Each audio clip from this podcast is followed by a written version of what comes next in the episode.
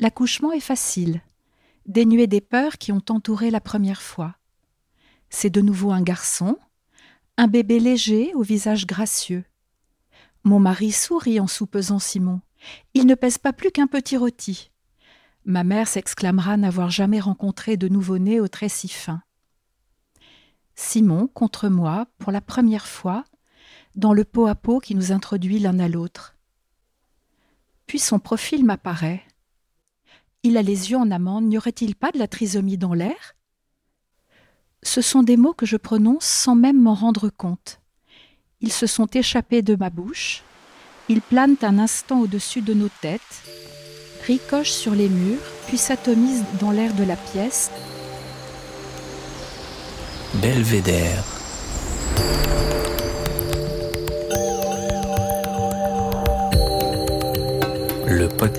Du département de l'Isère.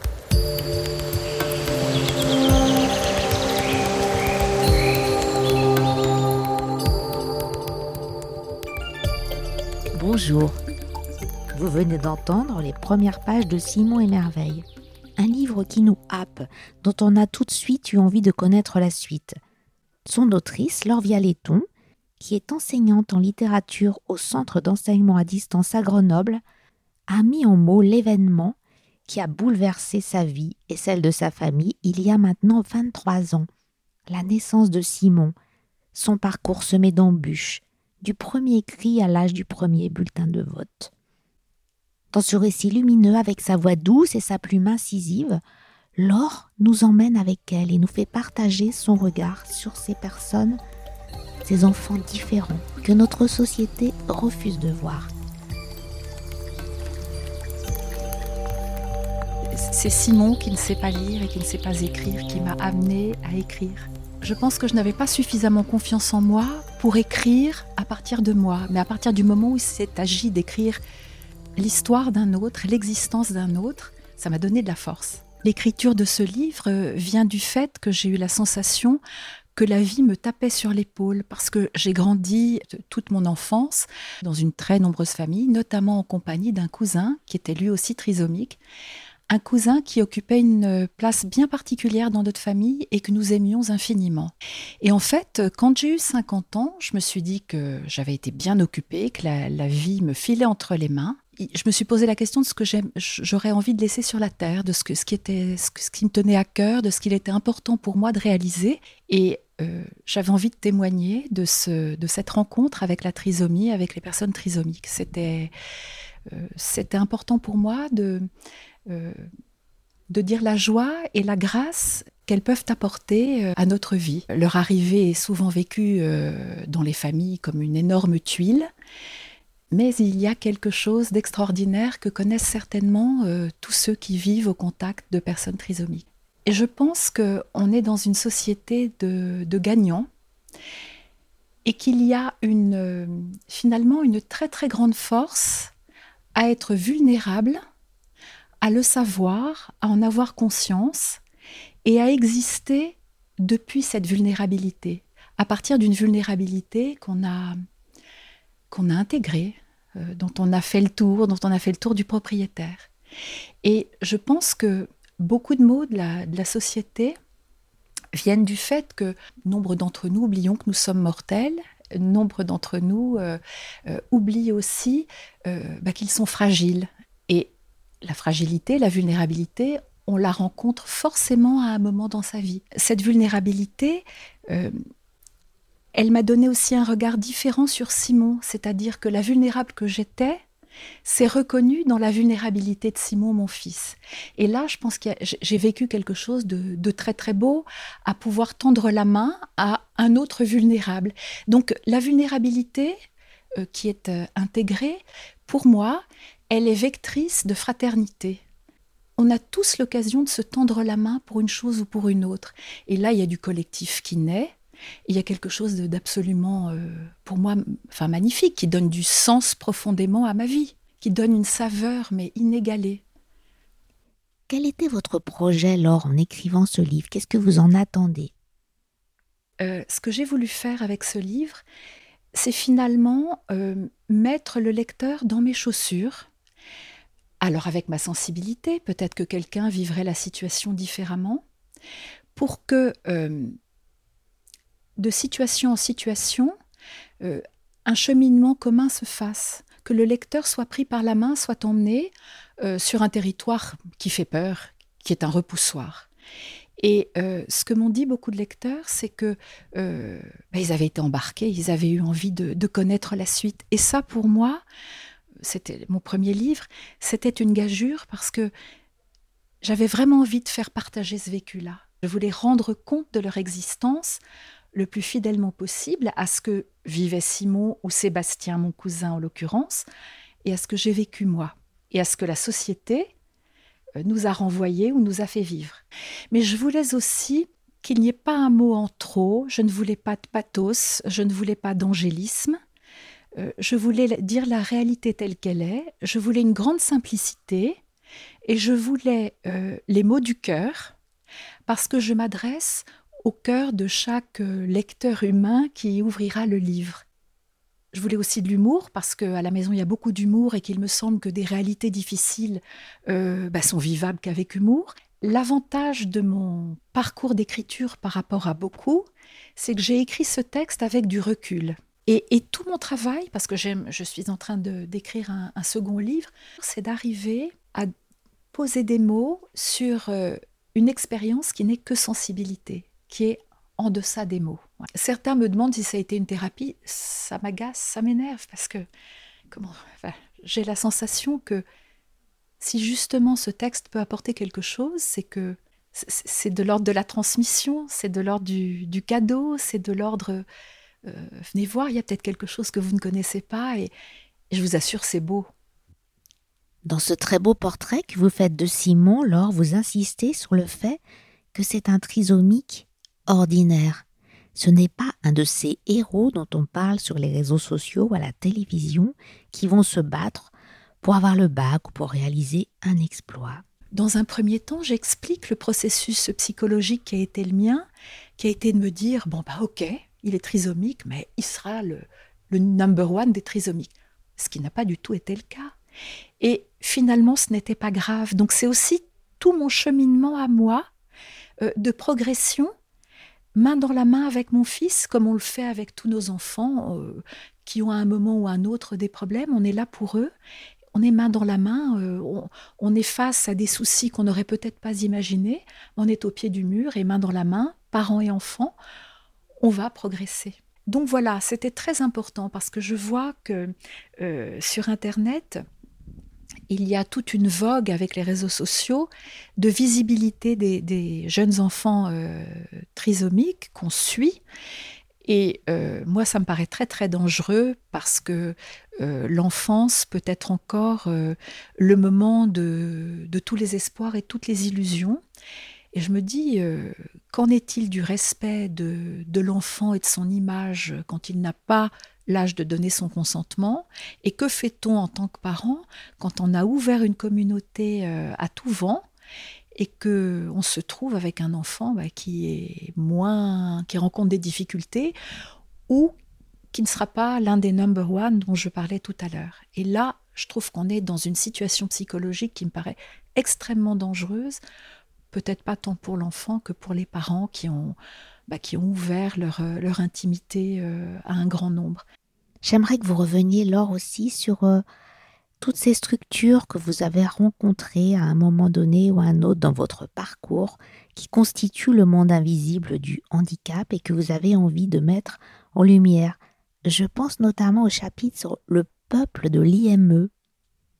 Non seulement Simon n'est pas un héros de la trisomie, mais Simon, par rapport à d'autres, a eu le chemin le moins prestigieux aux yeux des parents, puisque précisément il est passé par un IME.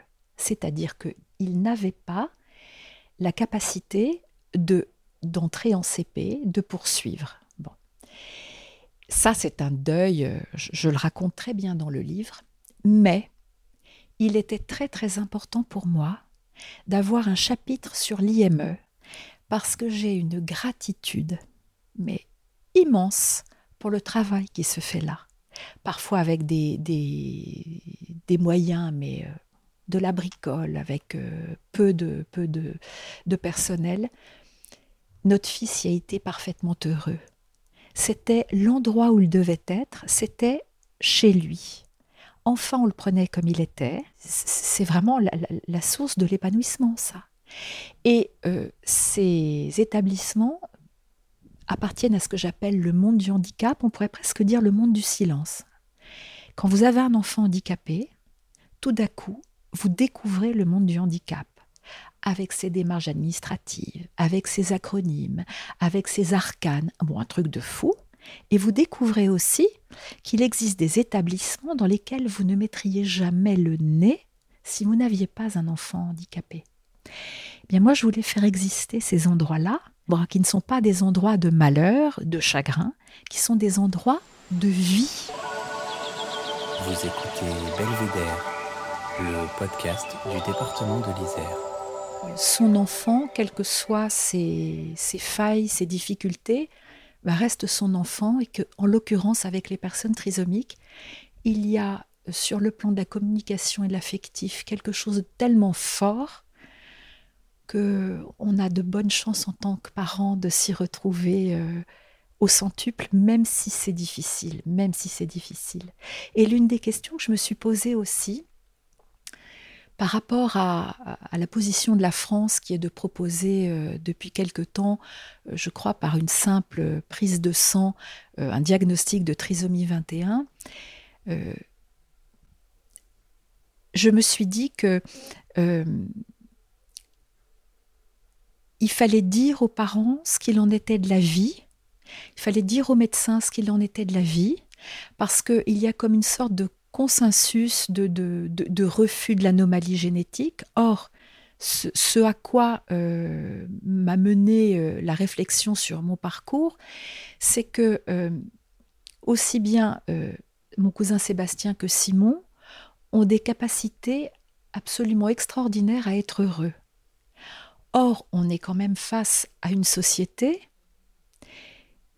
qui ne réfléchit pas complètement, et qui se dit euh, bah, cet individu finalement n'a pas vocation à vivre. Alors, je précise tout de suite que je ne suis absolument pas une activiste pro-vie, que je défends le droit à l'avortement, mais j'attire juste l'attention sur le regard qu'on peut avoir, l'attente qu'on peut avoir d'un enfant parfait et d'un manque de réflexion des médecins sur la question de, de ce que c'est que la vie d'une personne trisomique.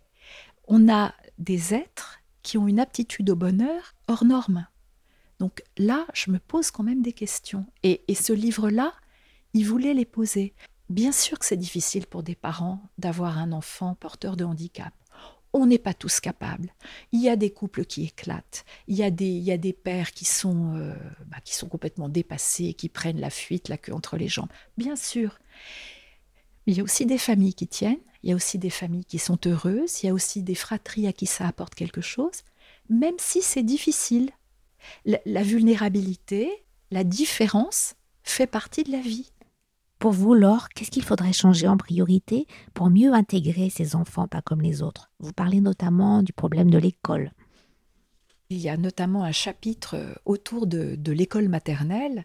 Euh, le lecteur euh, découvrira le chapitre, je, récapitule en, quelques mots. Simon est inscrit à l'école qu'a fréquenté son frère aîné et où François, notre aîné, a été extrêmement heureux, dans la classe notamment d'une directrice d'école qui est extraordinaire pleine de projets, pleine d'énergie. Enfin, c'est la classe dans laquelle il faut être, c'est l'école dans laquelle il faut être. Donc je suis reçue par cette fameuse directrice et euh, j'ai quand même la sensation que, euh, j'allais dire au doigt mouillé, la société n'est quand même peut-être pas très très très prête et l'école euh, certainement pas à accueillir très facilement un enfant comme Simon. Donc moi j'y vais euh, sur la pointe des pieds. Pour eux et pour Simon, je veux que ça se passe bien. Et je dis à la directrice, euh, qui me dit, il n'y a pas de souci, on a déjà accueilli une petite fille trisomique quelques années, ça s'est très bien passé, il n'y a aucun souci pour accueillir Simon. Et moi, j'insiste, je lui dis, il est très important pour nous que l'instituteur ou l'institutrice qui l'accueillera dans sa classe soit complètement partant. En fait, Simon a été confié à une institutrice qui avait une peur bleue de ce gamin, et ça a été une expérience mais terrifiante pour lui et pour les parents. Mais la question que je me suis même posée, c'est est-ce qu'on n'aurait pas peur quand on sait qu'on qu'on attend un enfant trisomique C'est de le faire naître dans une société pareille, finalement, qui, qui, a peur, qui ne sait pas faire, qui ne veut surtout pas faire, qui ne veut pas de complications. Donc il ne voit pas l'atout que ce type d'individu peut être, notamment dans une classe. Euh, Simon a été extrêmement mal accueilli par, euh, par la maîtresse, et dans la cour, des petites filles venaient s'en occuper, mais avec une gentillesse extraordinaire. Mais là, l'institutrice a manqué quelque chose. Il avait, pouvait être l'élément fédérateur de la classe. Alors, entendons-nous bien, je ne demandais pas en tant que mère à ce qu'il soit le héros ou le chouchou, c'est pas ce que je dis. En France, on a un regard, on est extrêmement en retard par rapport au, regard sur le, handicap et les personnes handicapées. Et je pense que tout vient de l'école. C'est-à-dire que l'école aujourd'hui met les individus dans des cases. Et alors, il ne faut même pas être handicapé. Hein. il faut être simplement un garçon qui bouge beaucoup pour, euh, pour dépasser la maîtresse ou le maître. Donc, euh, ça, arrive très vite. Il faut des cases drôlement, drôlement carrées avec un. Euh, dans le handicap, forcément, à un moment, en ce qui concerne Simon, les trajets vont diverger. Il n'aura plus le trajet de tout le monde, de la même façon que euh, vous arrivez au collège et puis à la fin du collège, certains ne vont pas continuer au lycée général, mais vont passer en CAP. Donc il y a comme ça des voies que prennent chacun en fonction de leurs euh, possibilités, de leurs envies. Eh bien, ça arrive beaucoup plus vite pour les personnes handicapées. Mais l'important, à mon avis, c'est qu'enfant, on ait eu un Simon dans sa classe ou un Louis qui est autiste. Parce que quand on grandit et qu'on les retrouve dans la rue ou qu'on retrouve leurs congénères, mais c'est pas un inconnu, c'est pas un monstre qu'on rencontre, c'est un Simon, c'est un Louis. Et là, quelque chose est possible. Une possibilité de rencontre est possible. En tout cas, il n'y a pas de peur. Nous allons maintenant vous poser la question que nous posons à tous nos invités. Quel est votre belvédère en Isère? Mon belvédère en Isère, outre la chaîne de Beldon enneigée, euh, c'est le musée archéologique Saint-Laurent qui ouvre ses portes euh, à enfants et adultes euh, pour la découverte d'un véritable champ de fouilles avec tous ses enseignements et pour une remontée absolument magique aux origines de Grenoble. Merci beaucoup Laure. Voilà, Belvédère, c'est fini pour aujourd'hui. On espère que vous avez aimé. Cet épisode a été réalisé par Véronique Granger avec le concours de Annick Berlioz pour la prise de son, d'Émilie Vadel du studio Scadianco pour le mixage. La musique est de Denis Morin de Vague Imaginaire.